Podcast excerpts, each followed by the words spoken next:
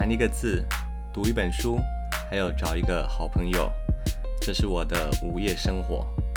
我是 Robin，欢迎收听十二个午夜关键字。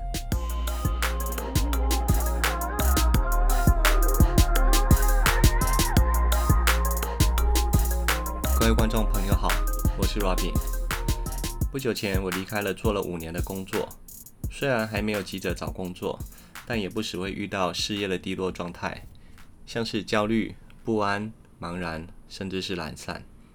我心里想，或许有些人跟我的状况类似吧。因此，我打算制作一个 podcast，透过探讨十二个关键字来了解午夜的状态，同时更了解自己与了解这个世界。希望这些内容能帮上大家。在每一集节目中，都会探讨一个跟午夜状态相关的关键字。我会分享对这个关键字的观点，同时介绍一本很棒的好书给各位。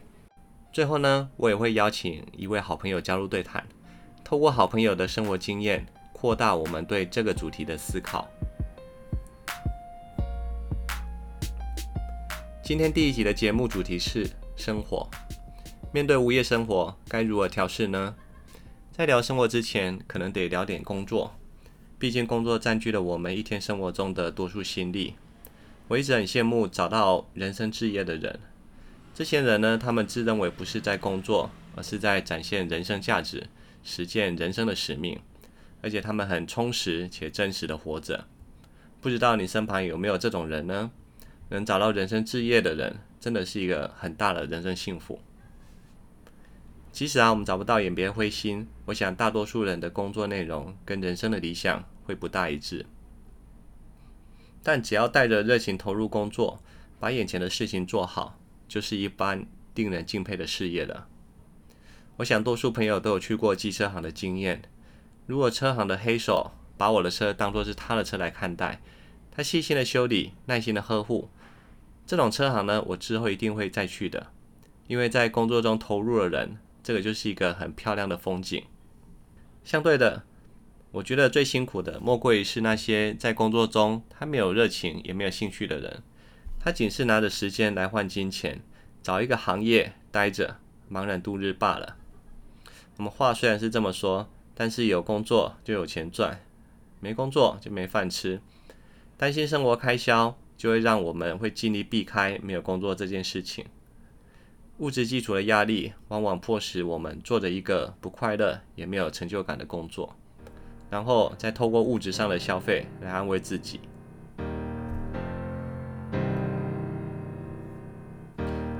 换句话说，活下去的前提就是一个有工作上的收入。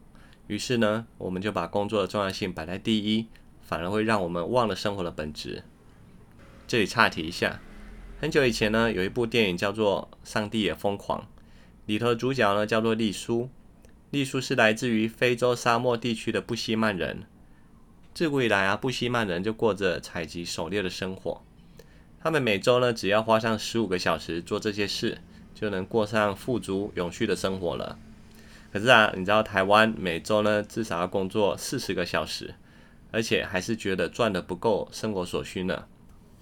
有没有觉得很有趣呢？不同地区的人生活方式跟思维都有相当大的差异。那我觉得台湾社会的价值观呢，往往都是爱拼才会赢。那我自己也蛮讨厌听到那一句“没有不景气啊，什么只有不争气”的话。其实这些外在眼光呢，植入了大多数人的思维。因此，当我们听到一个人找到好工作，或是他进入一个失业状态，我们就会出现一个鲜明对比的感受。这是一个社会结构带来的思维惯性，所以身在现代社会，你怎么看待工作，也决定了我们怎么看待生活。一旦没有了工作，其实反而更能刺激自己去思考，想要什么样的生活模式。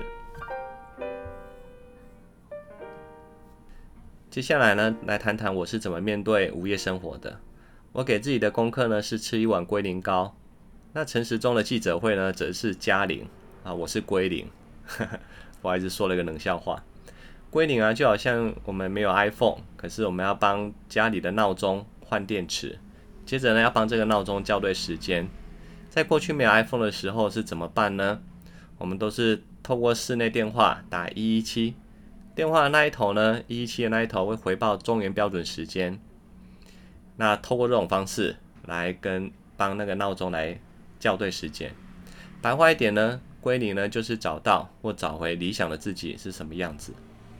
好比说，我认为过去的自己是个工作狂，忽略了亲人，忽略了朋友，忽视了生活中的乐趣。趁这一次呢，我就想要把这些原本自己很重视的生活内容重组回来。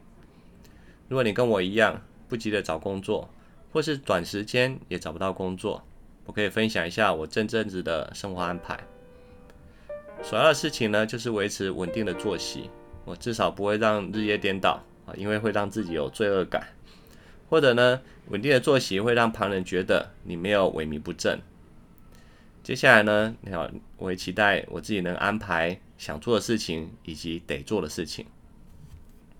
想做的事情呢，就好像去走访你很想去的地方，就好像我呃离开工作的第一天，第一个周末，我就去了基隆，去了千禧曼波电影一开头的那个舒淇漫步的路桥，这个路桥据说快拆了，有兴趣的朋友赶快去回味一下。那得做的事情是什么呢？得做的事情是为了下一个工作来准备。好比说，如果你对瑜伽有兴趣，你也想尝试瑜伽老师的工作。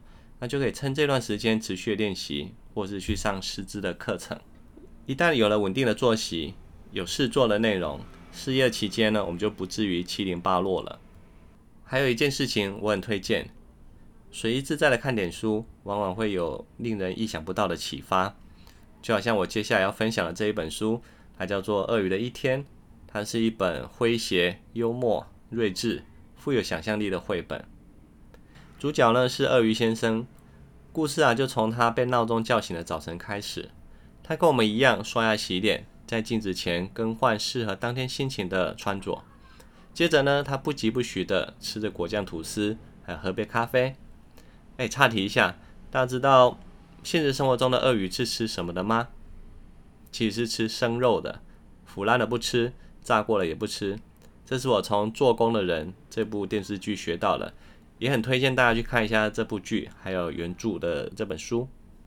回到鳄鱼身上，这只鳄鱼呢是搭地铁上班的，它会在车厢里看着报纸。那这种景象在台北捷运啊已经绝种了。鳄鱼出了地铁之后呢，去买了一束花，还有刚出炉的面包，要当做晚一点的中餐。看来呢，他的工作应该是不便外出吧，才需要去买一个面包。那这花呢？他在上班途中转进了一栋房子，他很利落的把花抛上小女孩的窗台。惊喜的小女孩呢，立刻闻了花香，非常的开心，非常的沉醉。最后呢，鳄鱼总算抵达了上班地点。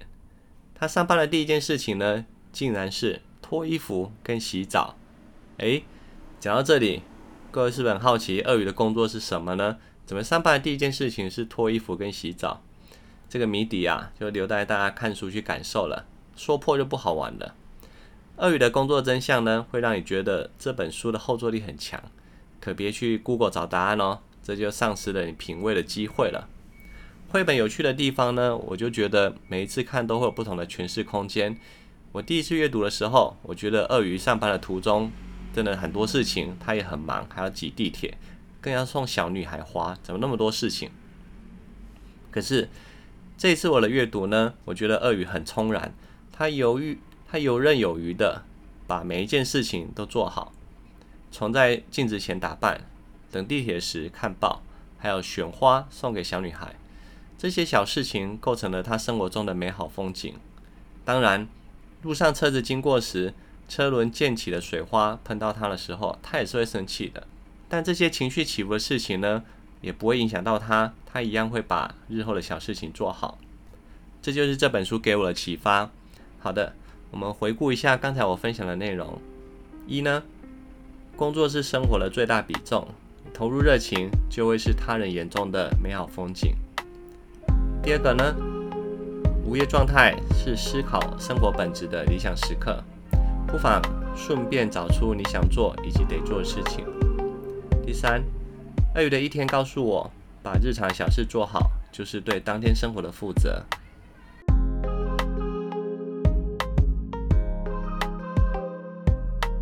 在特别的第一集节目中，我邀请了一位既欣赏又崇拜的人物。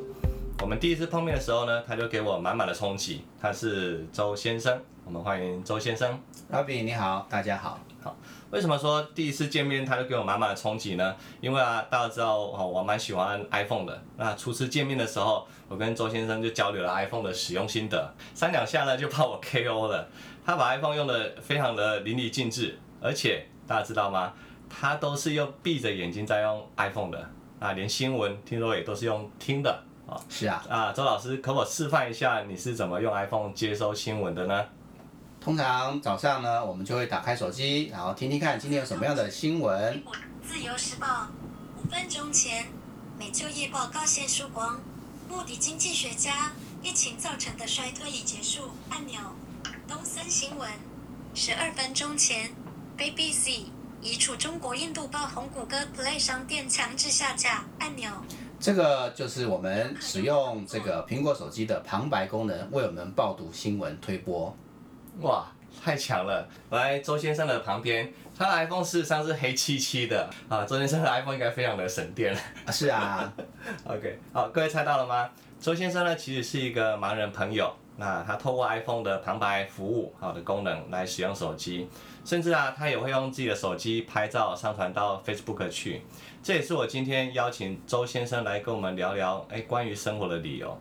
我认为啊，因为他的生活比许多人过得更精彩啊，连我现在眼前的咖啡都是周先生刚才手冲给我的，很不可思议吧？啊，因此呢，哎，我第一个想要跟周先生聊的第一个话题是，哎，你觉得啊，怎么样的生活才叫做充实的生活？啊，我觉得，呃，我们每一天能够完成自己想要做的事情，啊，就是一个很美好的生活。嗯哼，比如说我们在假日的时候，啊，我们会去啊这个市场采买，然后呢，可以跟朋友聚会，啊，可以啊听一听自己想听的音乐。呃，或阅读自己想听的书籍。那通常假日我会做这些事情。那平常上班的时候呢，我就会利用手机啊、呃，给我当日的一些相关的资讯。然后呢，我会去我呃公司完成我自己的工作。那我觉得这样的生活其实就很能够满足我的需求。呀，真的，我听起来发现工作还有自己的生活休闲还有想做的事情，你 balance 的非常的好。对，那。呃，所以说我想要问一下说，想要聊一个第二个话题，就是我周日啊去了诚品书店敦南店啊，因为它最后一天营业。那它是我大学时候的收容所啊，因为你要半夜睡不着觉，那我们就把心情哼成歌啊，只好到诚品找另一个梦境。所以对我而言，这个空间就有一个回忆。当这空间结束了，其实这回忆也是一个据点了。那周先生，您呢？就是过去什么样的事物？会对你会产生什么样的联想呢？啊、是的，呃，我们视障朋友其实对我们有影响的一些事物，通常来自于听觉。那过去我曾经去过许多地方，比如说去年差不多也是六月多，我有去过北京啊，那个时候我就很感叹，这个北京的人真的很多啊。正好我有去到长城，跟着大家一起爬上长城，大家摩肩擦踵。啊，这个一起往长城上面爬，呃，这个人潮真的，我觉得比其他这个观光客都还要多很多。那另外呢，我也有去天安门广场，啊，正好好像也是一个很重要的日子，就是六月四号 那一天呢，很赶巧的，就是许多呃当地的人还有外地的呃观光客，通通涌向了天安门。那在那种氛围下，我觉得会让我造成很深刻的这个印象。嗯。那这我继续追追问下去啊，就是那周先生在过去是怎么接收到关于天安门啊或北京长城啊这些资讯的呢？在你去之前，啊、其实我去北京已经第二次了，在好多年前我是跟着这个这个观光旅游团去的，呃，该去的景点都有去过。那去年呢是跟着几个视障朋友，我们是去北京做这个自助旅游，就是自助行。那自助行就是自己想去哪边玩，可以自己来规划设计。那很多的盲人呢，相对的我们就需要一些志工朋友来协助我。有台湾一起过去的，也有当地一些盲人机构提供的一些志愿者。那在这些情形下呢，我们大家互相交流，哪些地方好玩，哪些地方值得去，那才造成了一个很完整的一个行程。嗯，听起来不可思议哈。我上次在呃 Facebook 上看到周老师有去过那个西罗大桥，哎，那是一个怎样的经验呢？哦，这个很有趣哦。呃，是我们有，呃，我是全盲的朋友，还有另外一个是稍微弱势的朋友。他们家住在台湾的中部，那他就说他要带我去他们家走走玩玩。我说好啊。那去他们家之后呢，他安排了一个行程，就是让我我们两个，他是这个弱势的，那我是全盲的，我们徒步走过这个台湾这个浊水溪上面的西螺大桥。西螺大桥它是一个双双线车道的一个桥，其实它并不大。对。那旁边的车子呢，就从你身边这样这样子呼啸而过。那我们两个就一前一后，然后嗯走在这个西螺大桥上，觉得非常的刺激啊、呃，非常的这个惊悚。那整个过程中呢，我们也用手机把它拍摄下来，传给朋友看呢，结果人家都捏着一把冷汗在看这个影片。这个就是我去年很奇特的经验。对，所以你捏的那一把冷汗也在我身上出现了，啊、真的真的 真的啊。那再来呢，我想要请教周先生，就是因为我们听众啊，我想要分享一些心得给失业的人嘛，那就是没有在就业状态的，因为在失业状态下，我们对于自己的未来甚至口袋都可能有一点点茫然。那关于这一点呢、不晓得你想要给失业的人什么的建议呢？让他们还有让我们在这个生活上或者是心情上有不错的状态。啊、其实现在这个物质导向的这个生活模式哈，呃，其实会影响很多人的这个算是物欲的需求。呃，在我们一天当中，其实很多的事物其实不一定是完全要靠这个金钱来完成的。所以呢，我们有收入有赚钱的时候，我们可以扩大一些自己的需求。那相对的，如果没有工作或者收入比较小的时候，我们将自己的物质欲望降低一点。其实我们如果物质的欲望降低，我们在这个精神层面应该就会获得相对的提高。例如我们看书，例如我们去听音乐，甚至于我们去外面这个大自然走路，其实我觉得这个都不会花费相当多的金钱。所以说，如果只要能够，呃，设定好自己的目标，不要以这个物质为导向，我觉得，呃，有没有很高的收入，或者是有没有，呃，很多的这个工作，其实都不是一个很重要的一个选项，因为在精神的层面，其实是很容易满足的。啊。我现在就被你的精神层面所满足了。啊、哦，是啊。最后在节目结束前啊，来一个小话题，就是呃，因为在这这波疫情对很多人的生活都做做了很大的冲击，包含我自己，哎，我也在想说，哎，怎么呃做点事情啊，丰富我的生活，以及帮助别人。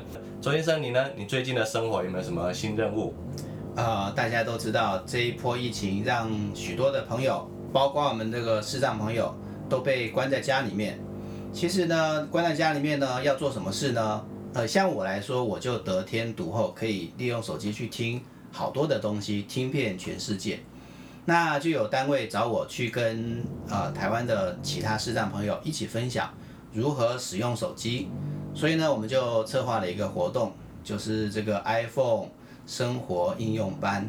呃，在这个活动当中呢，我希望能够带给更多的视障朋友使用 iPhone 手机这个旁白的技巧，让更多的视障朋友在生活中可以利用手机完成呃吃喝玩乐相关的需求，听更多的书籍，听更多的音乐。我觉得这样子生活将会获得更充实、更有意义。呀。我都很想去上课了，欢迎欢迎。好，我想听众朋友呢一定同意我刚才开场的说法啊，周先生真的是一个令人欣赏又崇拜的人物啊。今天很谢谢周先生的莅临啊，希望这一集的节目能让大家对生活有新的想法以及力量。谢谢 Robin，可以，好，我们谢谢周先生。以上是本集的内容，期待您订阅分享我的频道。